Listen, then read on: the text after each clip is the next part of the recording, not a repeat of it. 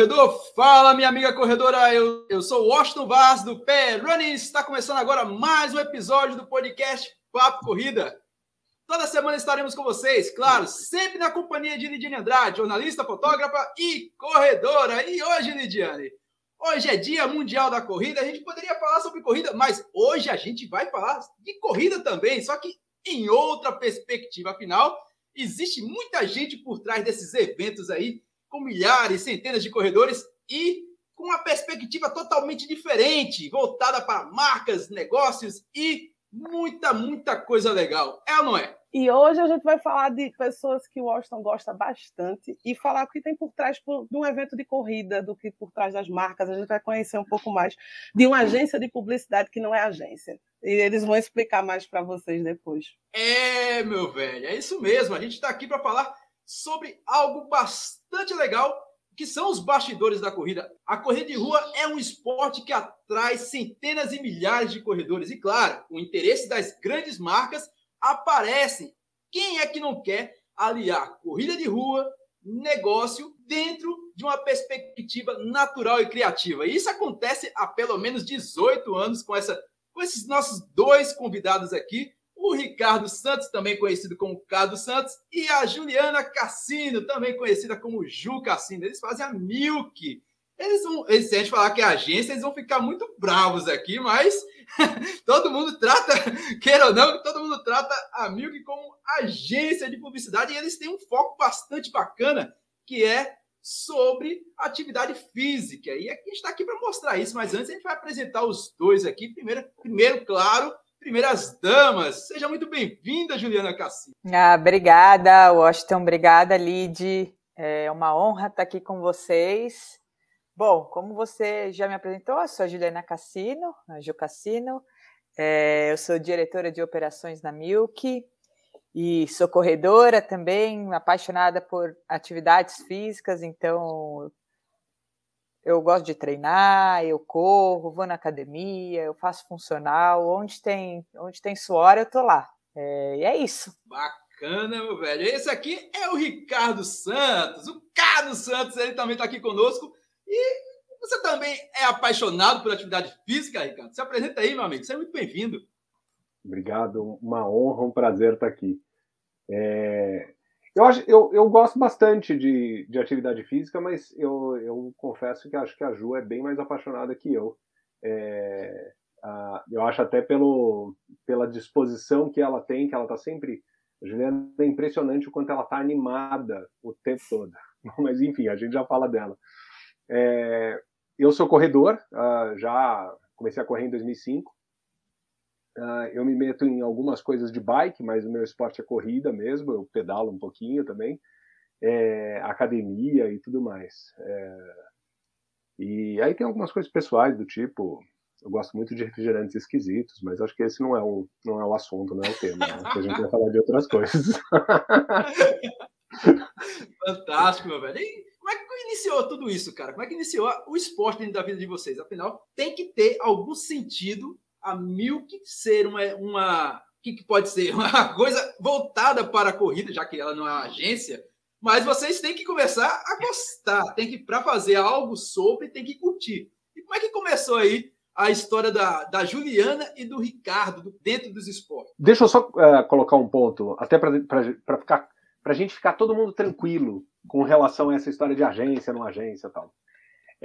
Porque essa, essa é uma baita é, crise de consciência, assim, é, uma, é, quase uma esquizofrenia né, da, da, da Milk. E que, que essa história de agência não agência nem tem a ver exatamente com o esporte, né, tem a ver com a origem da Milk. É, e, e, eu vou ser bastante é, eu vou tentar ser bastante rápido nessa explicação. É, quando a gente montou a Milk, lá em 2004, é, a gente pensou no modelo de negócio que a gente não seria comissionado por nada, não seria comissionado por, por espaço é, por venda de espaço publicitário, não seria comissionado por custos de terceiros, que é o modelo uh, normal de agência. E o termo agência, ele vem de agenciamento de espaço publicitário. E, e, o agenciamento de espaço publicitário ele foi legalizado através de uma lei lá em 1965 e tal.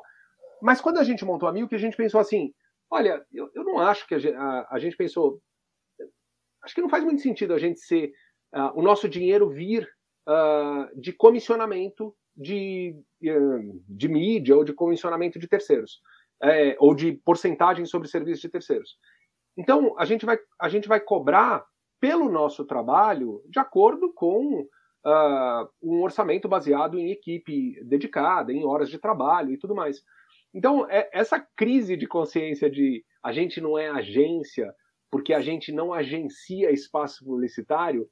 Então, Washington Elidiane, isso meio assim é, é querer é, remar contra a correnteza, porque é, se a gente não fala que a gente é uma agência, a galera não entende é, o que a gente faz. Então, durante um maior tempão, a gente falava assim: é, não, nós somos uma empresa que faz conexão com gente saudável. Aí os caras falam assim, mas como que vocês fazem? É, um trabalho meio parecido com o trabalho de agência. E na realidade é, é igual.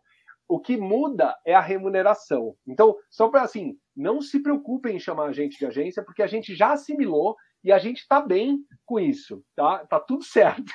Pode chamar a gente de agência que a gente responde. Agora, Pronto! Facilitou, né? Está Agora li, sim. Está liberado, Lidiane. Está liberado. É, o Austin disse bem claro, não é uma agência. Eu disse, mas o serviço parece. O, o visual parece. E uma senhora agência, porque o nome é muito legal e o, a, a, a, vaquinha no meio ali eu achei o máximo. Mas ele disse, não é agência. Cuidado para não dizer, mas parece. Né? tem cliente, tem serviço, mas não é. Mas é. É, mas é, mas é. E tá Aquela bem, coisa tá ali, como o Washington falou, a, a, é na agência uma coisa. É. Mas aí, como é que vocês começaram aí na, nessa vida de esportista? Para você começar a ter uma agência voltada a esportes, tem, tem que, no mínimo, gostar de alguma coisa, jogar bola, queimado, peteca. Como é que começou essa brincadeira de vocês aí? É, eu, eu, desde sempre, gostei de praticar atividades físicas e em alguns momentos mais, outros menos, mas desde de criança, adolescente, é, eu, eu, treinava de alguma forma, joguei vôlei, é, queimada, como você disse, estou brincando, mas eu sempre fui muito ativa, assim, é, em relação a esportes, andava de bicicleta, e ia na academia, mais corrida mesmo, não era um hábito que eu tinha. E ele começou e ele entrou numa, na minha vida de uma forma bem, bem é, curiosa. Eu, eu treinava numa academia e aí o pessoal da academia estava montando um time para correr uma prova de revezamento, daquelas, acho que era aquela maratona de revezamento do Pão de Açúcar. E aí eles me convidaram e e eu até falei, putz, não, mas eu não corro. E, aí a galera falou, não, mas você tem, você tem condicionamento físico, vai, vai dar certo, vamos lá com a gente, tal. É, curiosamente, quem me chamou para essa equipe aí é uma pessoa que hoje trabalha no, no mercado esportivo, ela é, ela é médica, médica do esporte, que é a doutora Ana Serra. É, enfim, aí eu fui nesse, nesse rolê aí de, de dessa corrida de revezamento, Putz, eram cinco quilômetros. Eu lembro que depois eu cheguei em casa assim, eu não andava. Passei o resto do dia deitada no sofá. Para mim tinha sido uma coisa, nossa, meu Deus, quanto? Corri cinco quilômetros e, obviamente, eu não estava muito preparada mesmo. É, e aí, depois disso, depois de um tempo, ai, eu sou ruim de datas, é, já vou avisando desde já. Eu peço sempre uma ajudinha para o Cado, que ele me ajuda a lembrar de algumas coisas em relação a datas. Mas, enfim, é... aí depois disso, um dia eu recebi uma ligação é, de uma pessoa que estava montando um time é, de corrida para uma marca, é, para associar a, a, marca, já, já vinha dessa história, né, de associar a marca à, à saudabilidade, né? e, e ao praticante de atividade física. Aí me convidaram para é, fazer parte desse time, que era o time para Balduco, para as torradas Balduco. É, é, muito legal. Isso acho que foi. Quando foi, Cado? 2005? Perfeito, Juliana. Um dia você ia lembrar da data. 2005. 2005. Foi 2005. É, e daí o convite era para entrar num, num, numa assessoria, né? É, o, esse, esse time ia treinar numa assessoria, que é a Running Fun, é, tinha inscrição em prova, tinha acompanhamento nutricional, era um projeto super legal.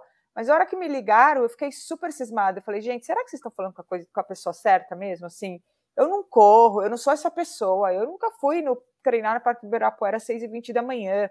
Acho que, será que vocês, vocês estão falando com a pessoa certa? Não sou eu essa pessoa. É, e daí eles falaram, não, a gente quer que você, você entre no, nesse time, é, a gente vai te ensinar a correr, enfim. E daí eu fui. É, e esse projeto era para durar seis meses e no final durou, acho que uns dois anos. É, e lá eu conheci o Cado. Bom, é, quando a Milk nasceu lá em 2004, uh, ah, eu vinha de, um, de uma vida bastante sedentária. É, eu acho que eu parei de praticar esporte quando eu tinha, sei lá, uns 15, 16 anos e e vivi uma vida com bastante cerveja, uma vida nada assim, eu acho que quem pratica esporte pode tomar cerveja, mas eu não fazia nada e tomava muito cerveja, uh, fumava também, enfim, tudo mais. E aí, uh, quando eu montei a Milk lá em 2004, a Milk não tinha nenhuma conexão com o esporte, né? É, a gente era uma, uma agência de uma agência mesmo, sem um agenciamento de espaço publicitário, mas uma agência é, que entregava soluções de comunicação uh, para os nossos clientes, que também não tinham nada a ver com esporte. E, e aí, em 2005, como a Ju falou, ela foi convidada de um lado, eu fui convidado de outro lado. Eu e minha esposa fomos convidados para a gente participar desse mesmo projeto das Torradas Balduco, uh, na assessoria na Ranfan, é, que envolvia o treinamento na Ranfan, uh, inscrição em prova e, e e acompanhamento de nutricionista. É, e aí, ao mesmo tempo, uh, eu tenho um grande amigo, né? A gente tem um grande amigo, né? Eu e a Ju, que é o Rodrigo Raso. É, o Rodrigo uh, tinha sido meu cliente há muitos anos atrás e ele estava montando uma operação e um dos clientes dele era um medicamento chamado Tileno AP, é, que era um medicamento para dor muscular e, e, a, e ele, e, esse esses clientes, ele falou assim, pô, a Milk pode atender esses clientes, lembrando que a Milk não tinha conexão com o esporte. A Milk pode atender esses clientes. E esse cliente Lennon AP, ele tinha um programa de relacionamento para médicos ortopedistas que era patrocínio de provas de corrida lá em 2006, se não me engano. E eu tinha ganho esse patrocínio, esse, uh, essas inscrições em prova, treinamento em assessoria em 2005 e tinha começado a correr em 2005 e o Rodrigo trouxe esse projeto que tinha a ver com corrida de rua. Então, Washington, Lidiane, o que, que, o que aconteceu foi uma coisa absolutamente não planejada. Eu tinha começado a correr, é, o Rodrigo tinha trazido esse job para dentro da Milk, esse cliente para dentro da Milk. O Rodrigo veio a ser sócio da Milk, foi sócio da Milk durante muitos anos. É, e a gente começou a entender uh, que, que quando a gente pelo fato de nós sermos corredores, é, quando a gente desenhava estratégias de, de comunicação é, para os nossos clientes dentro do universo de corrida, é, a gente tinha. Sabe aquela coisa que a gente fala do lugar de fala, né? Uh, a gente tem lugar de fala. E a gente tem lugar de fala porque a gente corria. Então, as soluções que a gente entregava eram soluções é, bastante funcionais para o uh, corredor. E isso dava uma, uh, um resultado muito interessante para o cliente. Uh, isso começou a, a funcionar muito bem lá em 2006, mais ou menos. Uh, lembrando, né? Comecei a correr em 2005, eu e minha esposa, a Luciana. É, conhecemos a Ju em 2005, é, nesse, nesse mesmo grupo de corrida. Uh, e a gente passou a treinar junto, a gente acabou ficando muito amigo. E até o dia que a gente. É, eu acho que ia ser legal a Ju contar do ponto de vista dela, né? A gente como é que a Ju veio parar na Milk, né? Conta aí, Ju. Bora. É... Bom, e a gente treina, a gente se conheceu nesse grupo de corridas é, da, das Torradas Balduco e a gente treinava bastante juntos. É, e daí, e a gente trocava ideia de todos os assuntos, né? Porque a gente fazia muitos treinos juntos. É, eu, eu conhecia a Milk já, das histórias que o Cado é, contava, e, e eu já sempre trabalhei em, com comunicação, né? Eu trabalhava em agência também. E daí, um dia no meio do treino, o Cado estava contando a história. Pô, a gente, a gente vai começar a atender a conta da, de uma marca esportiva, da Nike. É, e eu queria que eu queria uma indicação. Você não tem ninguém para me indicar? É, só que eu queria que fosse uma pessoa que, para ser o atendimento da conta, queria que fosse uma pessoa é, que tivesse essa, esse, esse perfil e que também tivesse uma ligação com corrida, né, para falar a língua tal. Aí a hora que ele me falou isso, eu falei: com esse perfil só conheço uma pessoa, eu. Aí ele olhou assim pra minha cara e falou: putz, é, mas só que eu não posso te entrevistar, né? Você precisa falar lá com o Rodrigo. Eu te conheço muito, sou muito seu amigo. Vai lá e conversa com o Rodrigo. Aí eu fui lá, fiz uma entrevista com o Rodrigo, eles me contrataram e eu tô lá até hoje. A pessoa certa na hora certa, hein, cara? Não, fantástico. E assim, a, a Ju entrou para atender uma conta, né, em 2009. É, e hoje a gente coloca, a, a, gente define cargos, né? A Juliana, diretora de operações, eu, diretor executivo. É, mas, assim, quem manda mesmo hoje é a Juliana, né? Quem decide as coisas, quem fala o que tem que fazer, quem fala o que não tem que fazer, é ela. Então, assim, hoje é, a gente tem uma relação muito é, muito de troca, né? Muito de tomar decisões juntos, né? Com relação a tudo que a gente faz. É, então é uma função quase de, assim, a gente não existe quem manda, acho que a palavra mandar nem, nem cabe muito no formato da Milk, né? Mas assim, não existe, ah, minha decisão fica soberana a sua. A gente entra em acordo, né, com relação. Uma centralização, né? Quando a gente fala assim, é centralizar em uma pessoa só. Às vezes existe aquela confiança, mas tem gente que abraça mais a, o processo do que do que deveria abraçar. Delegar, no caso, você delega. Ah, eu acho, Ashton, que uh, até no, no, formato que a Milk tem hoje, né, e, e, que sempre teve, né, a gente tem uma, uma uh, um, é, processos muito colaborativos, né. Então, é, eu, eu acho que o nosso grande talento é tentar enxergar uh, o ponto de contribuição de cada um, o conhecimento de cada um que trabalha na Milk, para cada um contribuir com a sua melhor é, é, com a sua melhor característica, né? Então, a galera que vem trabalhar na Milk hoje é uma galera, é assim, uh, a gente, uh, quando a gente faz um processo de seleção, né, para trabalhar na Milk, é, o primeiro passo desse processo de seleção é um formulário que está no site da Milk, uh, que se você entrar no site da Milk, você vai lá, tem banco de talentos e tem Milkers, né? É, para você ser um Milker, você clica nesse negócio e você preenche um formulário. E nesse formulário, Existem perguntas como se você pratica atividade física, qual o tipo de atividade física que você pratica, quantas vezes por semana você pratica atividade física, qual prova que, de qualquer atividade, né, não só de corrida, mas é, qual prova que você fez que você gostou muito. É, a gente marca as entrevistas baseado nesse formulário. E eu vou te falar que assim, as últimas contratações que a gente fez, a gente só foi olhar o currículo da pessoa na primeira entrevista. Porque é, essa parte ela é tão mais importante, porque é, você precisa estar é, tá cercado de pessoas que falem a nossa língua. Né? A, a, brincadeira que a gente sempre repete, a brincadeira, é assim, não dá para a gente chegar num cliente é, e nós, como, quando nós somos contratados, a gente é contratado por algumas características, né? Primeiro, pelo nosso hub de relacionamento. A gente se relaciona muito bem é, com todos os canais, com todos os influenciadores, com atletas, com jornalistas, com treinadores. A gente se relaciona porque a gente vem fazendo isso ao longo de muitos anos. É, com organizadores de eventos e tudo mais. E a gente diz o seguinte: se a marca nos contrata por isso e pelo conhecimento que a gente tem de corrida, ou de outros esportes também, é, não dá para a gente chegar numa reunião e falar algo como a gente deveria patrocinar a maratona de São Silvestre. Não dá. Porque não, exatamente. Então, essa é a brincadeira que a gente faz recorrente, né? A gente, é, tanto que tem uma brincadeira interna nossa, uh, que quando é dia do maratonista, a gente começa a mandar parabéns para todo mundo que fez a São Silvestre.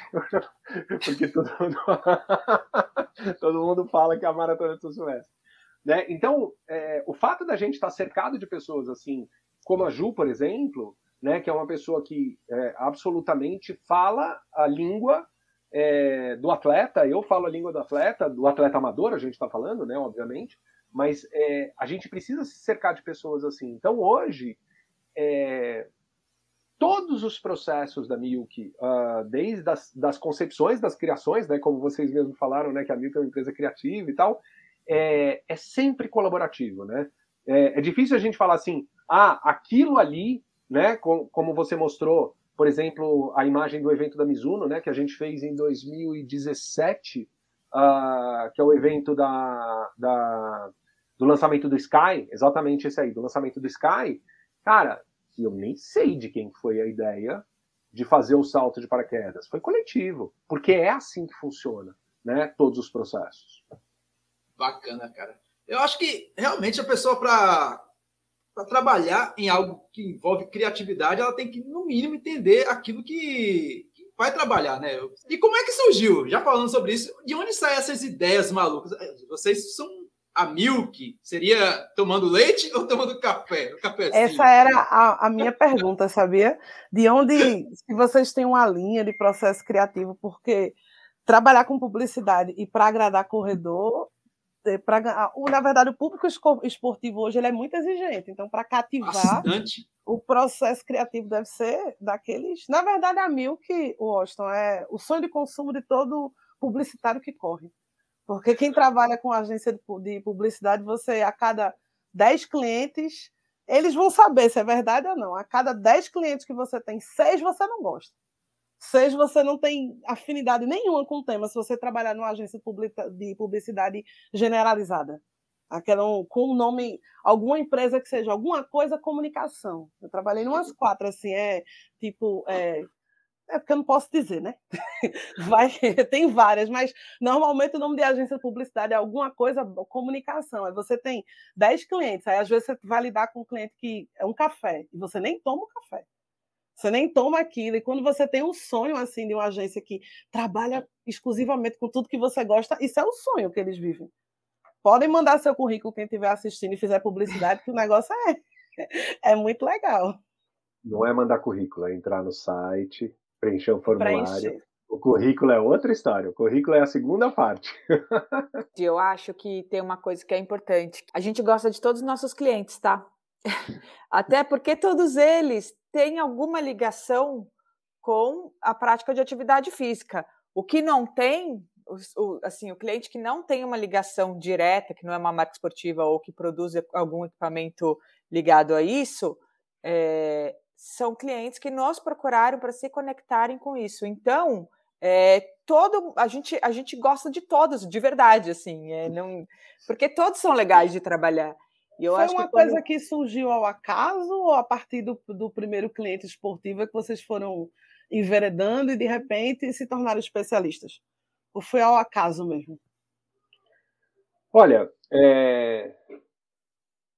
foi, foi muito ao acaso, mas, mas eu acho que nunca é 100% ao acaso, né? É... existe, existe uma coisa que está dentro da gente e que a gente vai dirigindo meio que sem perceber para chegar em algum lugar. Mas é, eu, eu tenho uma história no, no, mundo publicitário, né? Antes de montar a Milk, né? Eu trabalhei em outras agências, tudo.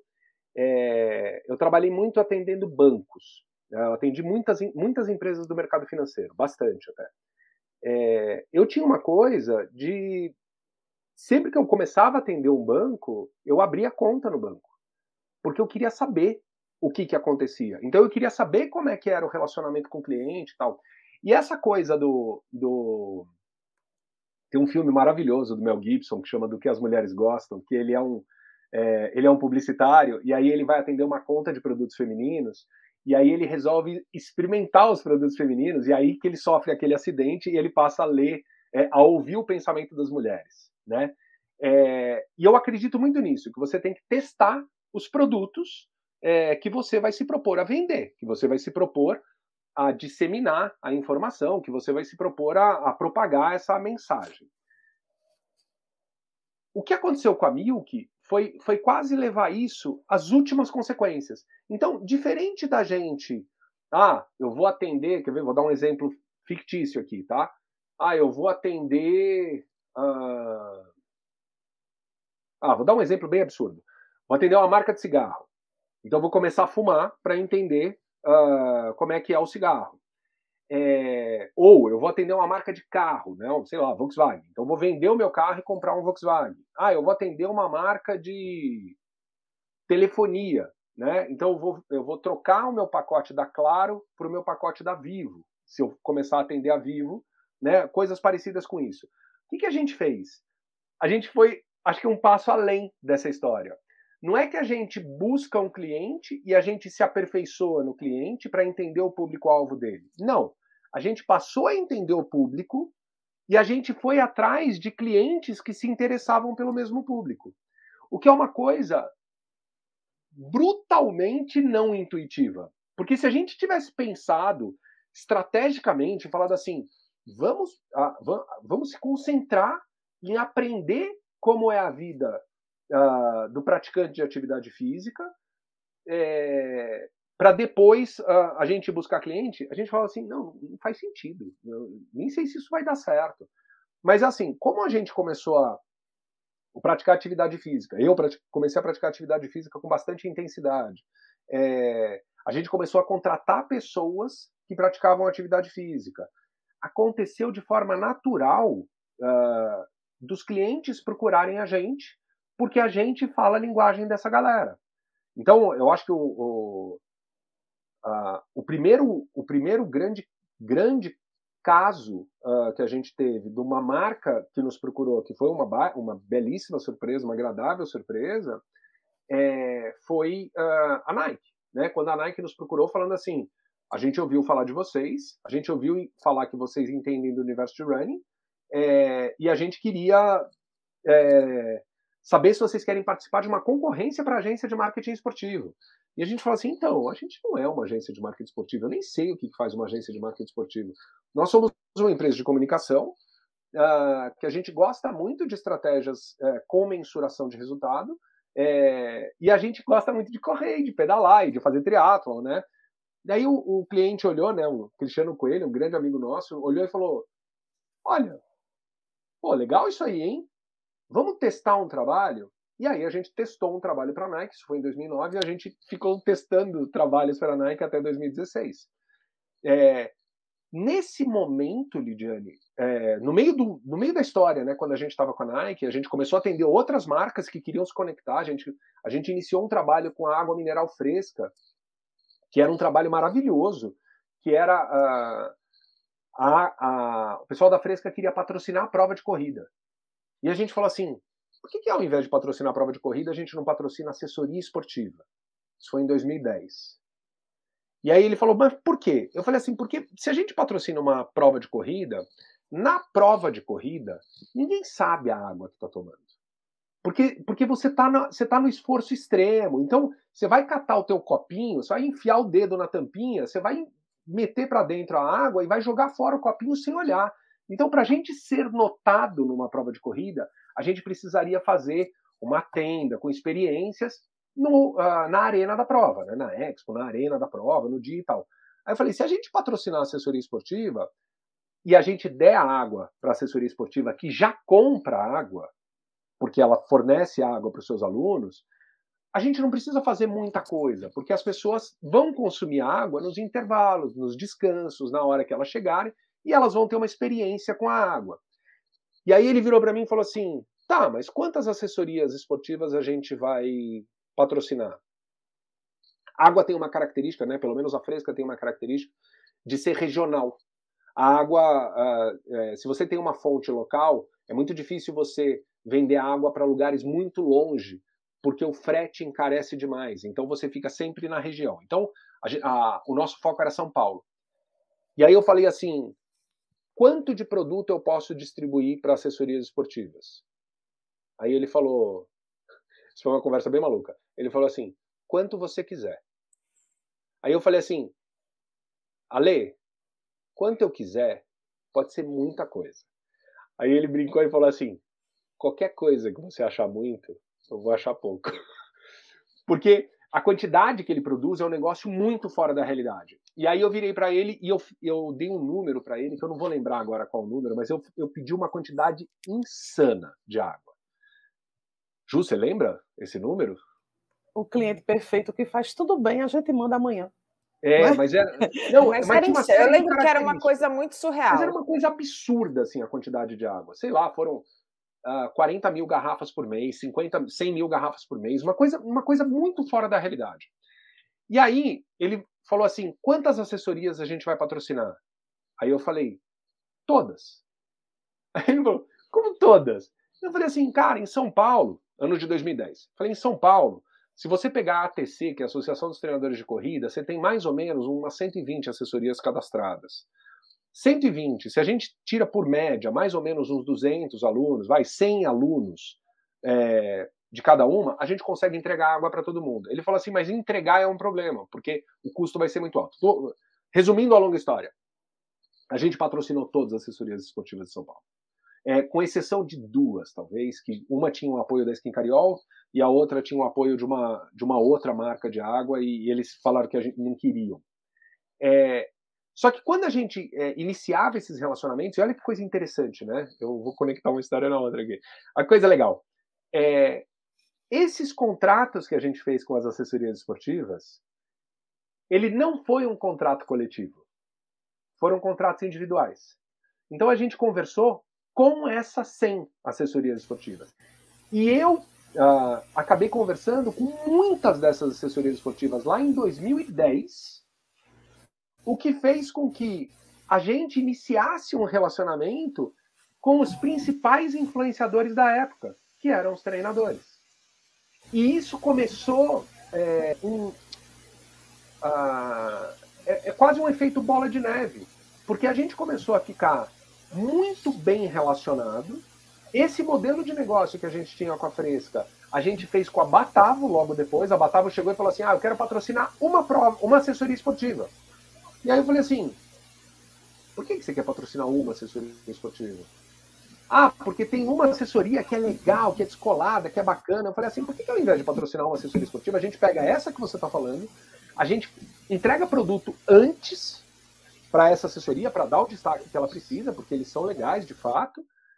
Só que a gente patrocina todas as assessorias. E a gente fez um projeto para patrocinar acho que 50 assessorias uh, com esse produto. A gente começou é, a entender que toda essa conexão que a gente tinha com esse ecossistema de corrida chamava muita atenção das marcas. Então, é uma coisa que não é que começou planejado. A gente falava assim: a gente tem um asset que é o relacionamento com os treinadores. As marcas começam a se interessar por esse asset que é o relacionamento com os treinadores. Os canais, jornalistas, a gente não chamava de influenciadores, a gente chamava de formadores de opinião, é, os atletas. Essa galera começou a olhar para mim o que fala assim: caramba, a Milk fala com um monte de marca legal. Eu preciso me aproximar desses caras. Então, dos dois lados, começou a acontecer uma, uma aproximação. E o que a gente vem fazendo, em função de nós termos pessoas fantásticas, simpáticas, atenciosas, como a Juliana, por exemplo, fez com que esse relacionamento só se fortalecesse ao longo dos anos. E hoje, a gente tem um relacionamento com marcas maravilhosas como a Olímpicos, a Oakley, a Movement, a Columbia, a Brooks, o Strava, a Polar, todas, toda essa galera é, se aproxima da gente, claro, nós temos ideias bacanas, né? E a Juliana já vai contar como é que funciona o processo criativo, né? Que ela defende. Acho que a, a Ju é, é muito a capitã uh, dos processos criativos sempre, é, mas tem bastante a ver com o quanto a gente se dedicou para construir uma reputação é, bacana e relacionamentos muito bacanas. E agora eu, quero, eu realmente quero saber de onde, como vocês fazem para ter essas coisas tão geniais como essa que está na tela aí. É, bom, como o Cado falou ali no início, o processo criativo é um, um processo de cocriação, né? Num, a gente não sabe nem, na verdade, quem foi que deu a ideia, porque não existe uma pessoa da ideia, né? Alguém falou uma coisa e o outro completou, e aí o outro deu outra sugestão e, no, e o outro aperfeiçoou, e no final virou a ideia que a gente quer executar. É, mas a gente tem alguns princípios que são: primeiro, a gente sempre é, acha que as nossas ações, né? Estamos falando de eventos e de ações, elas têm que ter um conceito por trás. É, então, a gente sempre trabalha nessa história de ter um conceito por, por trás. E acho que a coisa que a gente, que eu, eu falo isso sempre, é, e que virou assim meio um mantra da Mil, que a gente faz os, os eventos e ações que a gente gostaria de participar. Porque a gente também é desse mundo, a gente também é corredor, a gente também é praticante de atividade física. Então a gente faz um evento falando, nossa, isso é incrível, isso a gente gostaria de ir aí é que a gente acha que está funcionando. Então, beleza, vamos levar essa ideia para frente. E você quer ver um negócio legal? É... Ontem a gente teve a, a história do evento da Olímpicos, né? E anteontem a gente teve o evento da Oakley, né? Do lançamento do Resub-Zero, que é um óculos é, leve, né? E aí teve uma história é, é, um óculos fantástico, né? Que é um, é um óculos que pesa 24 gramas tal. É um e aí a Ju... específico para a corrida, né? 24 gramas específico para corredor. Específico para corrida. E aí, é... ah, como todo formato de evento, né? A gente é, convida as pessoas, conversa um pouco com as pessoas, abre a surpresa para as pessoas. A surpresa eram os óculos pendurados em balões, né? Os balões levantando os óculos, né? Para mostrar a leveza dos óculos.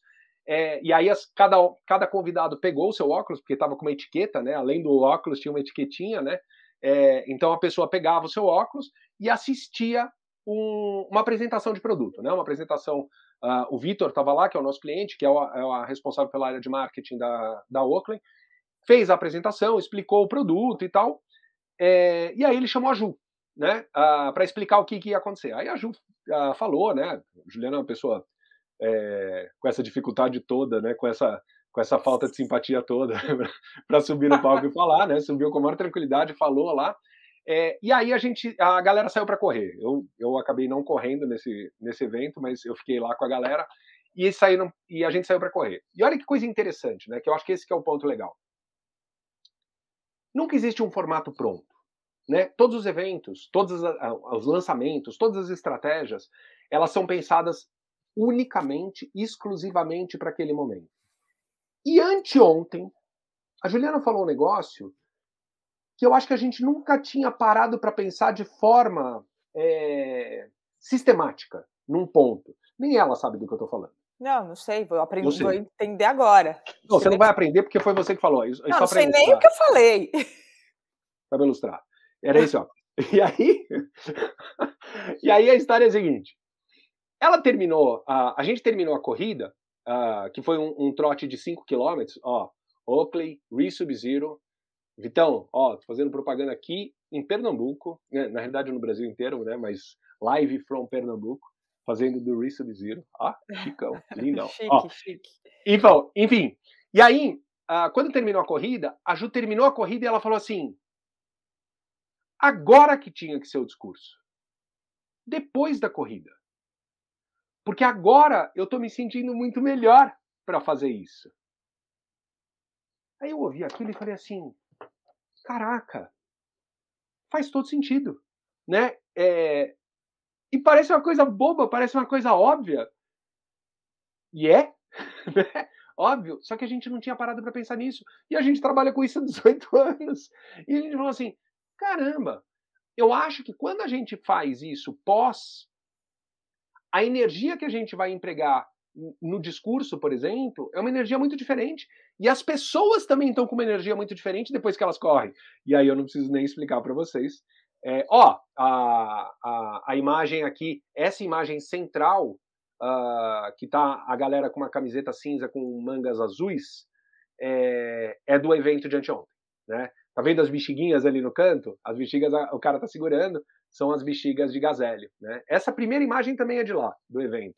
essa que tem o tênis com a meia aqui, também é de lá. É, mas enfim, e aí tem toda a história que eu acho que, Ju, você podia contar, né? Que é a história do conceito, né? Que quando a gente cria esse negócio, tem que ter o conceito, e a Juliana é a defensora com unhas e dentes com relação ao conceito. Porque também, Washington e Lidiane, não adianta você ser criativo por ser criativo. Tem alguns pontos aqui. Não adianta ser uma coisa mega divertida se ela não tiver uma conexão. É, é isso. A história do conceito vem aí. É, é, pegando como exemplo esse evento mesmo do, do, do Resub-Zero, que é, foi esse dia que rolou agora no domingo. É, a gente criou todo o formato do evento, estava super legal, uh, bem desenhadinho, mas ainda estava faltando alguma coisa. A gente, não, está faltando alguma coisa. Qual que é, a gente precisa trabalhar em cima de algum conceito. Quais são os, o, qual que é o atributo mais forte do produto? Ah, é leveza. Leveza? Então vamos trabalhar em cima de leveza. O que, que pode ser uma leveza? Né? O que, que pode passar o conceito de leveza sem ter que explicar muito? É, e daí surgiu essa ideia de, pô, se os, se os balões de gás hélio é, segurarem o óculos, passou o conceito de leveza. Então nós forramos Poxa. um teto de com, com balão de hélio e penduramos óculos, é, todos em balões. Então os óculos estavam ali, flutuando com os balões. Eram óculos de 24 gramas, então estava eh, é, aí o conceito da leveza que a gente tanto precisava. E, então é, é, assim que surge a história do, do conceito, as ideias, o processo criativo. Mas é assim, gente, é... não tem muito fórmula mágica isso. Tem, é... acho que é, acho que o Nizam Guanais que falava isso, né? Que é que a criatividade ela é uh, 99% transpiração e 1% inspiração. Né? Então, uh, o, que o que existe é esforço, né? Da gente ficar pensando, a gente se reúne para trocar ideia. E às vezes também tem, vai, para não falar que não tem a parte glamurosa, divertida, tem o estalo. Né? Tem hora que você fala assim: e se a gente fizesse esse treco aqui? Que é a história do Sky.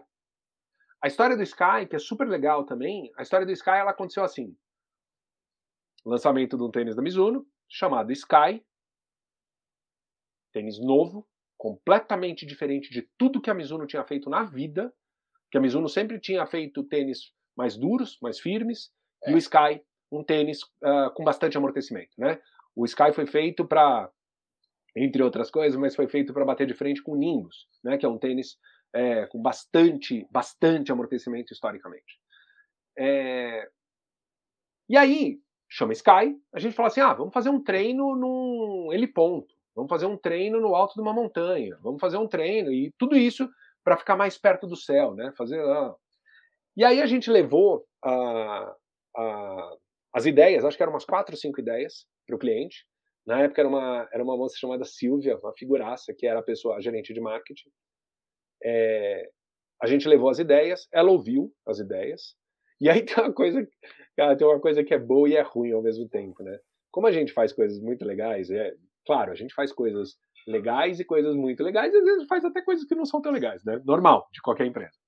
É, mas a galera ela tem uma expectativa alta com relação ao que a gente vai apresentar de estratégia, né? Porque fala assim, a gente já ouviu algumas vezes, né? É, clientes falando assim, pô, eu esperava mais de vocês, porque, porque a gente normalmente a gente apresenta coisas legais. E aí, quando a gente uh, falou da história do Sky, a cliente virou e falou assim: É, gostei. Mas não achei assim, uau. Eu esperava mais de vocês. E aquilo entra que nem a faca no coração. Né? Poxa, Ju, mesmo com esse salto de paraquedas, ainda teve mais um pouquinho não, não, não. Foi a antes. gente não tinha falado do paraquedas. Ah, ok. A gente não tinha Você, falado. Depois desse conceito não, não. mais, é abrir a cabeça daí, da pessoa. Mas daí, Lidiane, quando ela falou isso, no meio da reunião, a gente olhou para ela e falou assim: é, tênis chama Sky, né? O legal mesmo seria a gente fazer o tênis vir do céu. Aí a cliente olhou e falou assim: como assim? Aí a gente falou: vamos jogar o tênis de um avião. E aí. Mas como? Aí eu falei assim, eu não sei também. Vamos achar um jeito de jogar de um helicóptero, de um avião e tal. E aí aconteceram as coisas mais malucas possíveis, né? A gente conhece bem um, um paraquedista, que é um cara conhecido, que é o Gui Padua, né? Que é um cara bem maluco, bem maluco. E aí eu liguei pro Gui e falei assim, Gui, é, então, a gente queria fazer um negócio assim, de jogar os tênis num avião tal, colocar eles todos numa caixa, um paraquedas gigante de carga, e soltar ele dentro da USP aqui em São Paulo, né? Aí ele virou para mim e falou assim: Cadu, é impossível fazer isso, porque você tem que ter autorização da Força Aérea, da ANAC, do SIG, e, uma, e você não pode entrar no espaço aéreo e largar uma coisa no meio da cidade de São Paulo. Mas, enfim, quando a gente apresentou essa ideia para cliente, e aí a gente conectou a história de largar nos, com os paraquedinhas e fazer o salto de paraquedas. Galera, a gente tinha certeza que os clientes iam falar não. Imagina que uma marca ia topar o risco de fazer os seus convidados saltarem de paraquedas. Vai que dá zebra. Vai que, vai que sei lá, né? E o cliente olhou e falou assim: gente, que irado, vamos fazer. Eu falei: é sério? é sério. E aí saiu a história. Que na realidade não é um salto de paraquedas. É que o salto de paraquedas foi o que ficou mais emblemático e mais lembrado. Na realidade, é uma conexão com o céu. Tanto que iniciou-se com um voo de balão para ver o sol nascer do, de um balão, é, e logo depois teve o salto de paraquedas, que foi uma surpresa. Mas a, a, eu acho que a Ju colocou de uma maneira muito fácil e é, muito. Acho que fácil mesmo, né? A gente faz coisas que a gente quer fazer. A gente cria coisas que a gente gostaria de viver. É, porque nós somos o público que essa galera quer atingir. E eu acho que essa que é a grande diferença. E isso dá sentimento que você não, tá, não está nem sequer trabalhando, né? Porque você está curtindo ali o envolvimento, a criação da, da criança ali até colocar no mercado. E como é que vocês conseguem, no final desse processo todinho de criação e de entrega do projeto, entender que aquela mensagem que vocês quiseram passar, tanto para o, o cliente, mas o, o consumidor final, no caso, como é que, como é que chegou essa, essa iniciativa toda aí de jogar um bocado de, de criador de conteúdo, de formadores de opinião, lá do céu, mostrando um tênis, juntando essa, esse o Sky com o tênis caindo do céu. Como é que vocês é, mensuraram isso através de indicadores, de, de números, que a campanha deu certo? É, todo o processo de mensuração de resultado uh, é uma coisa que está no nosso DNA, né? Como eu falei, a gente, eu venho do, de atender marcas uh, do, do, mercado financeiro, né? Então, quando você atende bancos, seguradoras, cartões de crédito, se você não apresenta resultado, casa cai. Casa cai, você não renova contrato, você perde o cliente e tal. É, então, sempre, sempre existe a necessidade da mensuração de resultado, né? Isso é uma coisa bastante é, é, assim, apesar de, de nem todo mundo uh, a gente, a, gente, a gente às vezes passa por experiências com clientes que eles falam assim, não, a gente não está preocupado com isso. Hoje menos, tá, gente? Hoje a maioria dos clientes fala que precisa da mensuração de resultado e tal. É, mas a gente sempre fez isso. E eu acho, Washington, que uh, esse processo da mensuração de resultado, ele também ele ele está em constante evolução, né? É, a gente passou por um por um processo e, e eu uh, eu gosto de citar essa história, né? Foi um lançamento de um tênis que a gente fez em 2013 uh, para a Nike e o um lançamento do mesmo tênis em 2014. Em 2013, a mensuração de resultado era a gente convidava X pessoas para ir para o evento e o sucesso do evento era a quantidade de pessoas que ia no evento. Né? Quantas quebras a gente tinha na nossa lista. Esse era o processo. Em 2014, a gente fez um evento com muito menos dinheiro e a gente convidou muito menos pessoas. Então, aconteceu uma coisa é, e, e, sendo muito sincero, assim, não foi pensado e planejado é, com base. E, e, a gente aprendeu no meio do processo, né? Como a gente ia convidar menos gente, a gente foi muito criterioso nas pessoas que a gente convidou para esse evento de 2014. É, e a gente pensava que a gente precisava convidar pessoas que se relacionassem com muitas pessoas, né? Que era uma coisa óbvia que você já fazia antes da existência de qualquer rede social, né? Quando você convidava os formadores de opinião para os eventos. Em 2014, a mensuração de sucesso do, da estratégia de lançamento foi a quantidade de pessoas impactadas digitalmente. Foi a primeira vez que a gente fez uma coisa que não se mensurava pela quantidade de pessoas que iam no evento, até porque a gente convidou 20 pessoas para o evento, a gente não teve nenhuma quebra, né? As 20 pessoas foram no evento. 20 ou, sei lá, 20 ou 30 pessoas. É, então, uh, naquele momento, a mensuração foi a quantidade de impacto, ou seja, quanto de alcance teve o videocase que a gente fez do evento, desse lançamento de 2014, quanto de alcance teve. E aí, para cada estratégia, você tem uma mensuração diferente. Há pouco tempo atrás, a gente fazia uma mensuração com base, muito com base em hashtag. Né? Uh, você criava uma hashtag para aquele evento específico e você mensurava, né? As ferramentas para mensuração de hashtag elas são muito simples, né? Então você uh, faz uma busca através dos nossas, das nossas ferramentas. A Ju pode explicar melhor isso, porque ela conhece bem mais a, a ferramenta do que eu. É, mas você faz uma busca através das hashtags e você fala assim: a gente impactou tanto através dessas hashtags. A, a hashtag foi disseminada tantas vezes. Né? É basicamente isso. Hoje, a gente tem uma coisa, é, não é mais só o alcance, não é mais só o engajamento, é muito a conversão. Né? Então você fala assim: ah, eu, eu vou falar com pessoas que falam com uma quantidade de, sei lá, 10 milhões de pessoas. O meu grupo de pessoas que eu estou impactando no, num primeiro momento impactam 10 milhões de pessoas. Impactam potencialmente, né? A gente sabe. Até porque muitas dessas pessoas se sobrepõem, você não tem como saber quem sobrepõe quem quando você fala com. Principalmente dessa nossa, desse nosso universo, né? Que é o universo, é, falando específico de running, né? Desse nosso universo de running. É, uh, e aí você fala assim, Tá, então eu estou tendo um alcance de 10 milhões de pessoas, mas eu tenho um engajamento, que é quem interagiu de fato comigo, quem clicou no meu, quem deu um like, quem fez um comentário, é um alcance um pouco menor. É, e hoje você tem todo um processo de, uh, de identificação de conversão através de link rastreável, através de cupom de desconto Isso. e tudo mais.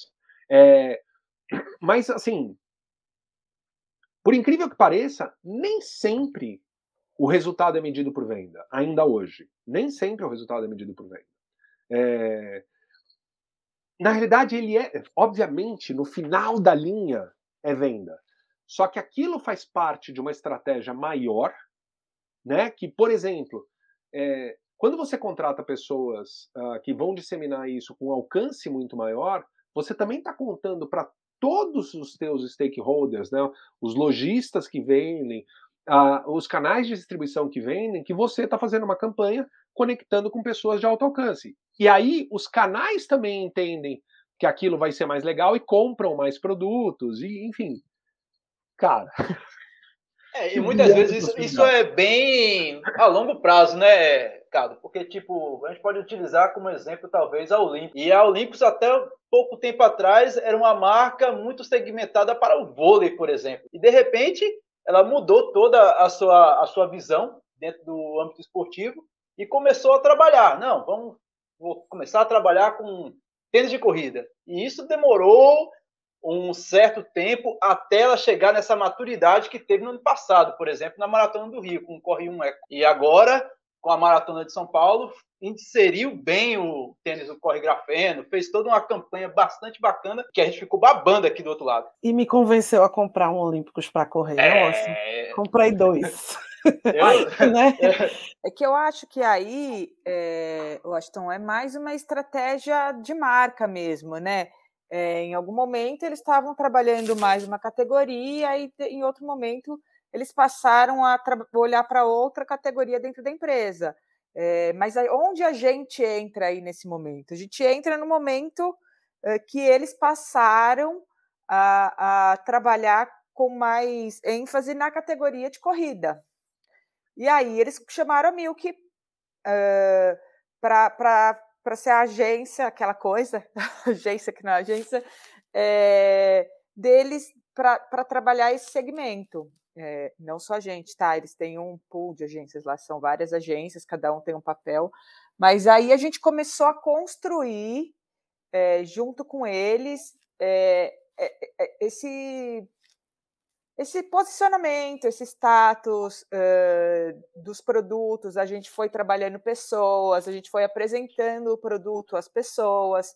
A, a própria Olímpicos também escuta, é, é, tem um projeto incrível, né, que você, vocês devem saber bem também, que é a, foi a cocriação do Corre 1, é, que ela escutou as pessoas, escutou especialistas para criar um, um produto que na época era o melhor tênis de corrida já produzido pela marca.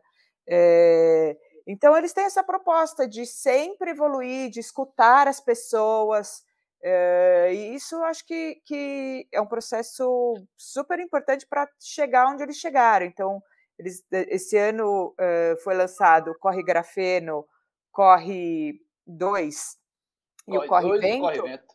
É, e o Corre Vento são três produtos, cada um com uma característica, né? Tem um produto com placa, um produto de mais de rodagem, um produto de leveza. É, e, e tem uma baita tecnologia por trás, e aí a gente também está na. Então, isso aí é muito mérito deles, e aí a gente está aqui ajudando a construir. É, construir relevância e mostrar para as pessoas que o produto é legal, as pessoas conhecerem as tecnologias e, e, e, a, e os produtos de performance que eles estão trazendo também. Então, acho que é meio por aí. No, no, caso dos clientes de vocês, não precisa dizer especificamente nome, não, só se quiserem. Eles deixam totalmente com vocês a liberdade de criação, eu quero a divulgação. Ou eles dão, chegam muito determinados, eu quero desse jeito, dessa forma, e vocês são, vão convencendo. Aí para outro lado, não, assim não é tão legal, é, é muito livre, já que eles confiam muito na Milk, ou, ou já vem determinado e vocês vão só executar tem, tem marca que vem bem determinada, mas como vocês são tão. A, as campanhas que eu dei uma olhada são tão abertas que eu acredito que é muita ideia de vocês mesmo, é do jeitinho de vocês, né? Olha, é, eu, eu vou. Eu não tenho uma resposta pronta para isso, mas eu acho. É, todos os processos de desenvolvimento de estratégias, de ideias e tudo mais uh, que saem da Milk, é, eles são sempre colaborativos, como a gente já falou, né? É, sabe uma coisa tem, tem uma coisa que a gente aprendeu e a gente continua aprendendo, uh, que é a gente não sabe de tudo. Né? E, e essa é uma dura realidade é, e chata, que a gente não sabe de tudo. E assim, a gente não sabe de tudo de verdade. Assim, tem muita coisa que a gente não sabe e, e muita coisa que a gente é, não sabe que não sabe. Né? É mais longe ainda. Então é assim, todo o processo uh, de desenvolvimento de estratégias, ele sempre a gente sempre fica muito próximo dos clientes. Né? É, eu acho, uh, Lidiane, que é assim. As marcas elas são feitas de pessoas, né? Uh, são as pessoas que estão lá dentro uh, que fazem uh, com que a coisa ande para um lado ou ande para o outro. É, e isso existem pessoas que, que são mais impositivas com relação às suas vontades, né? suas vontades eu estou sendo exagerado, né? Mas com, com relação a, a, quererem colocar da forma como eles, como eles acreditam, né? Eles são do departamento de marketing, como eles acreditam é, que o negócio tem que ser. E aí é, essa, essa, esse lado que você falou das pessoas darem muita liberdade para Milk, ouvirem muito a Milk, isso é um processo de construção, né? Ao longo dos anos, é, os clientes eles têm cada vez mais confiança na gente, graças a Deus, né? que eles têm mais confiança na gente. É, porque de fato a gente tem, a gente construiu essa reputação e a gente é, tem um histórico de bastante sucesso em muitas coisas que a gente já fez, graças a Deus também. É, o que, uh, se um cliente chega para a gente e fala assim, faz o que vocês quiserem, eu acho que a gente vai até não gostar disso, porque é, não, é, não são só os nossos inputs que funcionam, né? Tem determinadas coisas que a gente ouve em reuniões com clientes de briefing, por exemplo, é, que são muito ricas e valiosas de percepções uh, que eles têm sobre o produto deles, sobre uh, a tecnologia agregada no produto, que a gente não tinha como saber. Então, uh, e até os históricos de coisas que eles fizeram no passado. Eu acho que hoje, se eu pudesse, vai, acho que a gente hoje, graças a Deus, a gente tem clientes que são muito legais, né? Todos os nossos clientes são muito legais. Mas ontem, por exemplo, que teve a história da, da divulgação dos dois destinos do Bota para Correr, é, o Márcio, uh, o Márcio Calage, né, que é o, o CMO da Vucabras, ele estava ali no palco falando, e ele chamou o Thiago é, para conversar, que inclusive acabou de fazer um comentário aqui que a gente pode ah, responder. Ah, tá aqui, a gente está aguardando. Exatamente, é, que o Thiago falou, e, e, o Thiago, a hora que ele subiu no palco é, para falar né, da, da experiência dele no Bota para Correr, que é maravilhosa a história, né, que ele foi para o Pantanal, né, no, no, segundo Bota para Correr, e depois ele foi para Altera do Chão no terceiro Bota para Correr, e ele pediu para o Márcio pediu para ele contar a história, é, e o Thiago falou uma coisa assim, ele falou assim, ah, e quando o produto não é legal, eu aviso que o produto não é legal. E o Márcio, e a gente conhece bem o Márcio, né? É, o Márcio, ah, acho que não só ah, em função da característica dele, mas a própria característica da Vulcabras, do próprio Pedro, que é o, é o, é o CEO da, do grupo Vulcabras, né? É, eles, eu acho que eles estão num momento de muita. Uh, de ouvir muito o que as pessoas têm para falar essa criação de comunidade que a Olímpicos conseguiu fazer, eu acho, ah, de tudo que a Milk já viveu até hoje, é, é uma das coisas mais fabulosas que a gente já viu, essa conexão uh, que a Olímpicos conseguiu criar com, com, essa, com essa comunidade, e essa comunidade é passar a ser defensora. O Márcio estava falando uh, dos resultados dessa jornada do lançamento do grafeno, do Corre 2 e do, e do Vento, é, o como as pessoas defendem, defendem os produtos sem a própria marca falar sobre isso. Né? Então, é, quando você tem um cliente que te escuta muito, né, que é o caso, é um dos casos, né, que é o Olímpicos, é, eu acho que é, mesmo que, que eles escutem muito a gente, estou é, tentando responder um pouco a pergunta aqui, mas é assim, tem tanta gente envolvida, tanta gente, tantas empresas envolvidas em todo o processo. Né? Ontem no evento estava lá a, a, a Icons, a, que é a responsável pelo Bota para Correr, pelo desenvolvimento de percurso, é, desenvolvimento de toda a história da, de, dessas provas. Ju, me corrija aí se eu estiver esquecendo alguém ou falar alguma bobagem. A Mescla, que estava lá coordenando toda a parte de experiência do evento, é, toda a parte de cenografia que foi feita ali, de, de enfim, de tudo que estava acontecendo no evento. Uh, a gente, uh, fazendo toda a parte de relacionamento com uh, os influenciadores, com alguns canais e tudo mais. A Esporte Negócio, que faz a parte de assessoria de imprensa, que estava lá também é, com alguns jornalistas que eles convidaram, alguma galera também para acelerar essa disseminação. A Buena Onda, que é a, a, agência que faz toda a parte de criação de, de conteúdo, uh, toda a parte, enfim, toda a parte de agência mesmo, né? Ah, que são fantásticos e maravilhosos. Então, toda essa história que ela é construída, por exemplo, no Bota para Correr, é... não tem como a gente fazer isso sozinho, nem faria sentido a gente fazer isso sozinho. Ainda mais numa empresa do tamanho da Olímpicos, com a quantidade de gente trabalhando para Olímpicos. É muito um processo de cocriação, mas a, eles colocam a gente como uh, muitas vezes como os pilotos de teste das coisas. Então eles falam assim: ah, a gente vai fazer isso aqui. O que, que vocês acham que isso vai acontecer? O que, que vocês acham que vai acontecer se a gente fizer isso aqui? E aí, com base na nossa experiência como corredores, né? E cada um com as suas características, a Juliana tem um estilo de corrida, eu tenho outro estilo de corrida, a Suelen tem outro estilo de corrida, a Bruna, que trabalha na Mil, que tem outro estilo de corrida e tudo mais. É, a gente dá as nossas opiniões pessoais e pelo fato da gente estar conectado com uh, toda essa galera, com vocês, por exemplo, a gente fala assim, putz, a galera é, topo da pirâmide, quando eu falo topo da pirâmide, eu estou falando de altíssima performance, tá? É, falando de dos canelas finas, maratona sub 3, né? Quando você fala assim, é, quando você fala do topo da pirâmide, esses caras esperam isso aqui. Quando você fala, que nenhum de nós é sub 3 em maratona, né? Então, assim, não, tem um que é o Robinho, Aff, Maria. Essa gente que trabalha na Milk, eu vou te falar, viu, cara? Essa gente perigosa que corre muito e que faz a gente se sentir mal, porque o nosso pace às vezes é 6,5 para 1. Eles. Ele, ah, a, gente é sacanagem. Sofre, a gente sofre bullying em Washington dessa galera. E aí agora. Imagino, porque eu passo por isso com minha noiva. Então, isso é normal. eu, sei, eu sei o que você sente, meu amigo. Washington, assim, você começa a conversar com essa galera, você fala assim: eu vou ficar em casa, não vou nem sair para correr, porque.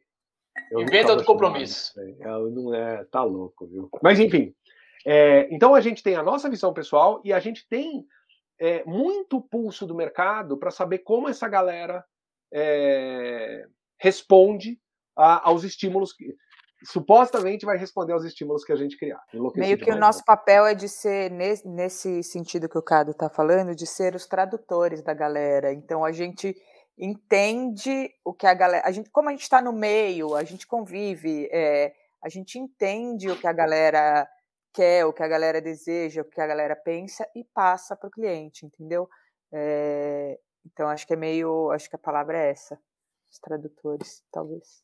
É meio isso, uh, só, só para fechar, é meio isso, é, pelo fato da gente, como a gente gosta muito do assunto, a gente fica conversando sobre o assunto o tempo todo com todo mundo, que é o que a gente está fazendo aqui agora. É tá basicamente tá uma consultoria. Você passa, você passa aquilo que aquela turma está precisando e não enxerga, e vocês, como conhecem o produto e vivem aquilo com paixão, acaba sendo mais natural, né? Ó, se a gente seguir por esse caminho aqui, pode ser que a, a probabilidade de dar certo é maior.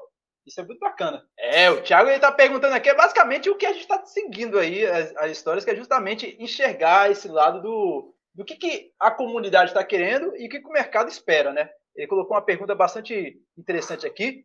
É como vocês enxergam o mercado esportivo nesse mundo tão cheio de adversidades e possibilidades? Acham que as marcas se preocupam com a inclusão de PCDs e a inclusão da diversidade, por exemplo? Super, Thiago. Eh, toda vez que a gente, eu vou falar até uh, pela Milk, tá? Uh, mas toda vez que a gente cria um, uma comunidade, a gente olha para diferentes aspectos, né? Olhar para a diversidade é um deles. e diversidade de várias formas. A gente, tá, a gente fala de diversidade de muitas formas. E a gente olha também para a pluralidade, né? Então, toda vez que a gente monta um time, é, a, gente, a gente faz um trabalho de pesquisa. Que, às vezes as pessoas pensam, nossa, olha, chamar uma pessoa ali, outra ali, a outra ali. É, e não é assim, né? A gente tem um trabalho de pesquisa muito sério ali por trás, que, que envolve uma série de fatores. Quem são as pessoas? Por que essas pessoas vão ser, vão ser as pessoas que a gente, que a gente quer estar perto nesse momento? É, em, em, em, que situação que ela combina? Então, eu acho que uh, a gente, sim, a gente está sempre olhando para a inclusão uh, em diversos aspectos. Uh, existe uma coisa bastante, bastante séria com relação a isso, né? Da gente é, trazer sempre o, o que a gente entende com a parte de inclusão é, de qualquer forma, né? tanto de PCD quanto de diversidade, uh, como o Thiago falou. É, e eu acho que um ponto, um ponto bastante importante, a gente aprendeu bastante isso, eu acho que a Olímpicos, uh, falando ainda da Olímpicos, né?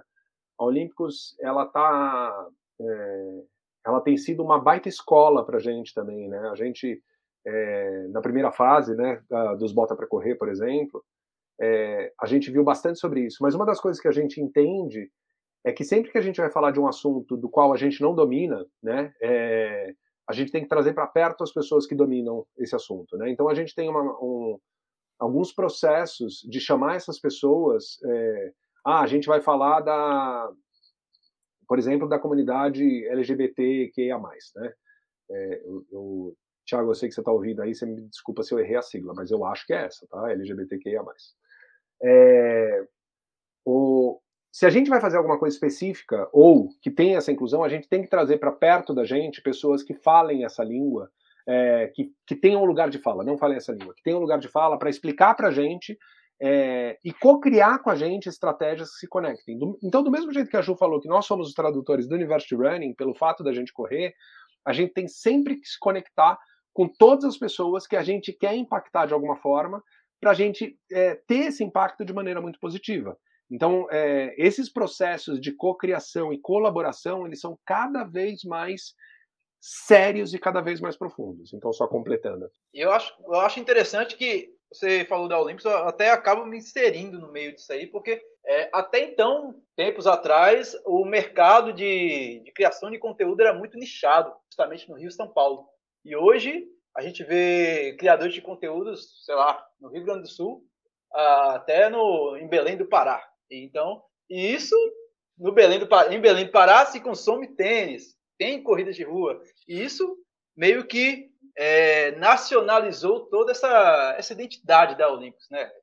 Estou aqui em Pernambuco, participei da Maratona do Rio, já me vê, de certa forma, uma pessoa que está envolvida no processo, na, na linguagem da própria Olímpicos. O pessoal, pô, que legal, o Washington aqui em Pernambuco participou de uma ação nacional da Olímpicos. E isso o pessoal se sente como se fosse abraçado também. É, tudo mudou, né? Nessa questão da, inclusive a forma de trabalhar, porque depois da pandemia, é, com home office, meio que é, nacionalizou isso. Eu posso estar trabalhando aqui em Pernambuco, como posso estar trabalhando em São Paulo, e isso na criação de conteúdo também segue essa mesma linha de raciocínio e pensamento, sobretudo agora, 2020 para cá.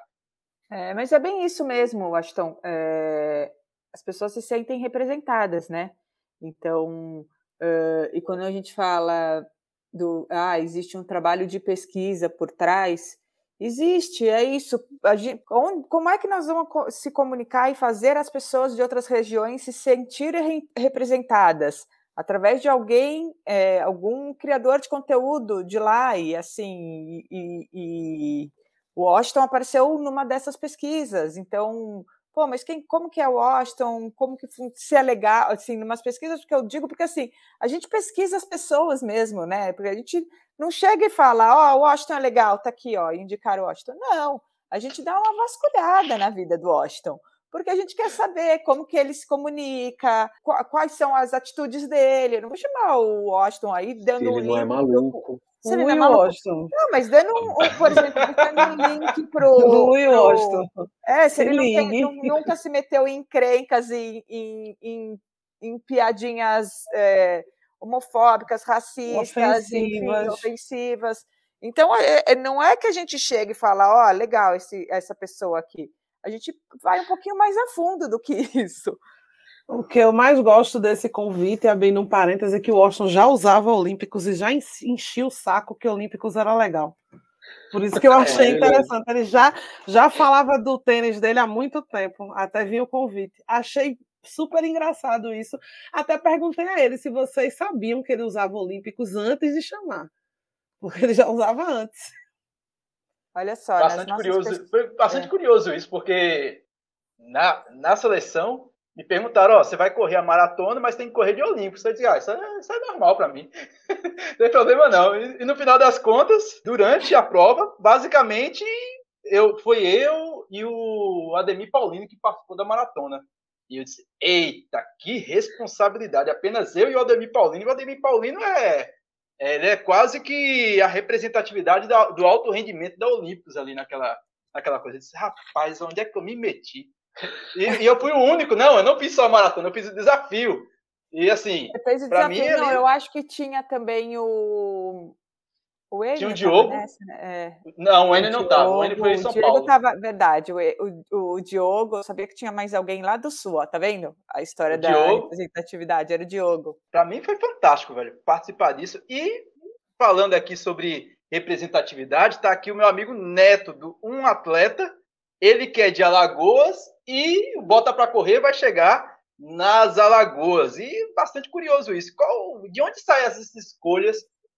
Parte também da Milk, esse processo de é, escolher os locais dos eventos, as ideias dos eventos. No caso do Bota para Correr, vai acontecer em Goiás, no estado de Goiás, e vai acontecer no estado das Alagoas desse ano, 2022. Vai acontecer, se não me engano, em agosto e outubro. Não me recordo a data agora, vocês podem falar. É isso. É em Goiás, né, vai ser na Chapada dos Veadeiros, 6 de agosto, e em São Miguel dos Milagres vai ser 22 de outubro.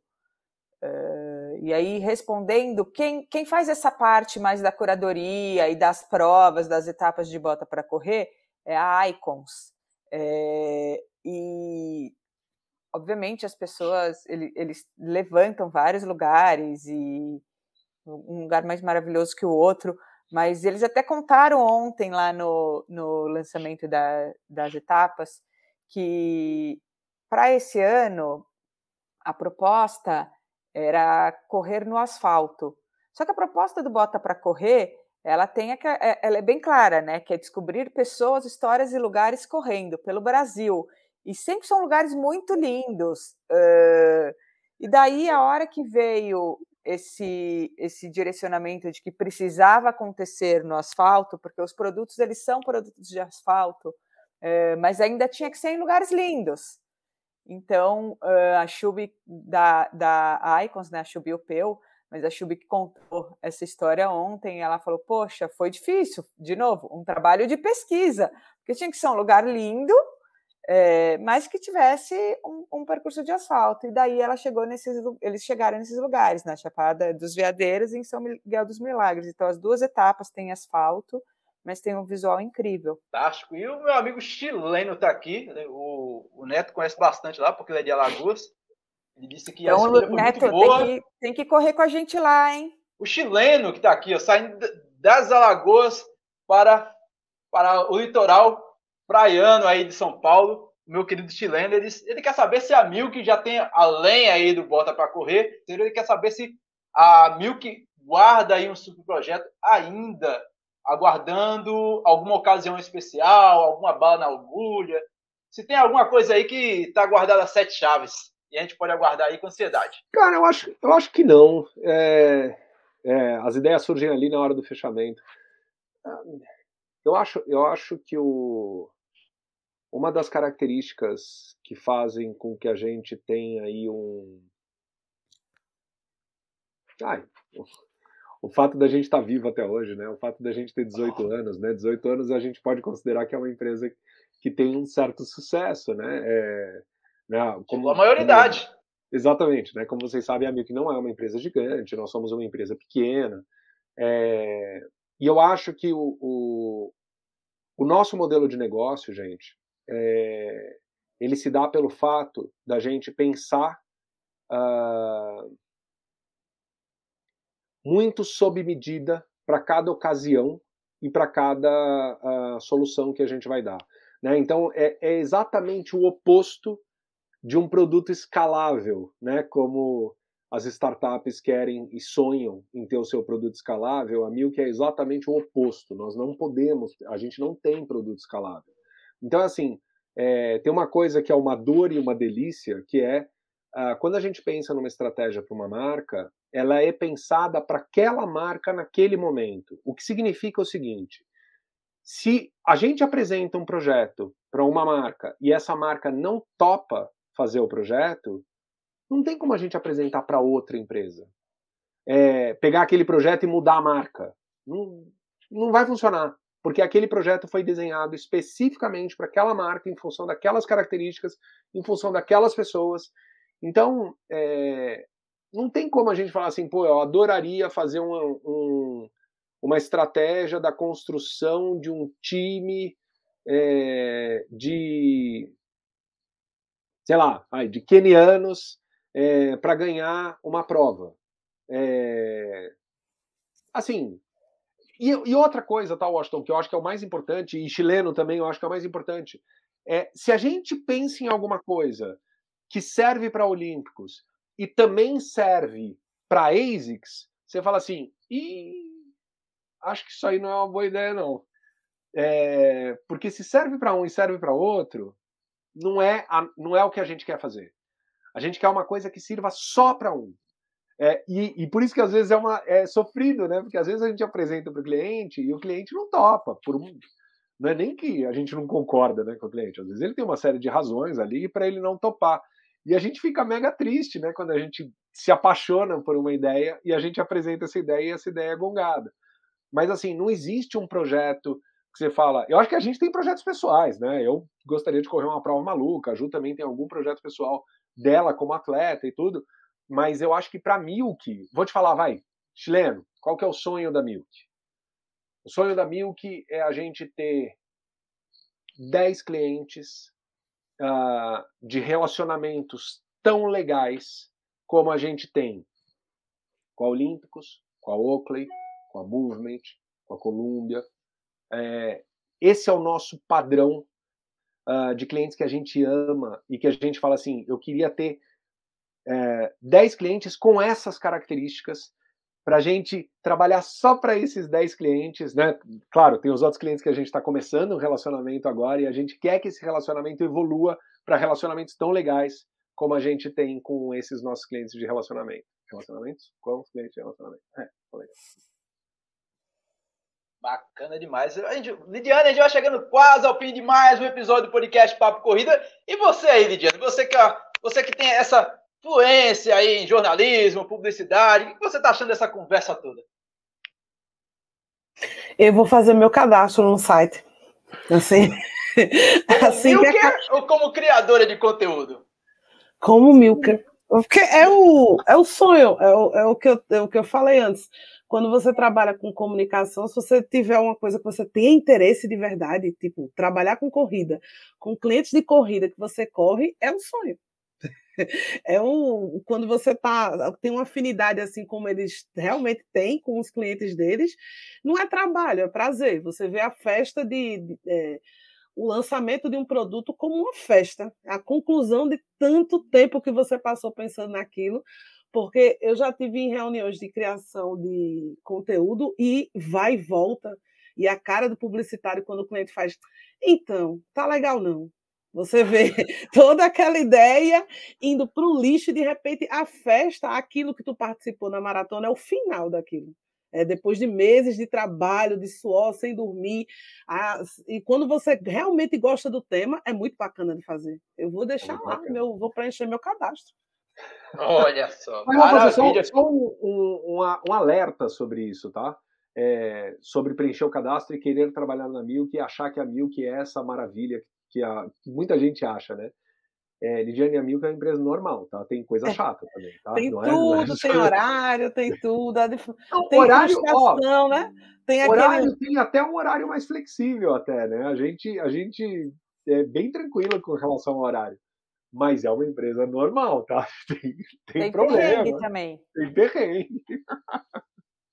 Eu já, eu já ah, é presenciei, é... eu trabalhei numa, numa, agência de publicidade que eu já, eu, às vezes eu tinha pena, dava vontade de dar um abraço na pessoa que fez, ah, minha ideia vai passar, tá muito bacana, tá massa, uma hora explicando, e o cliente, hum, não é isso não.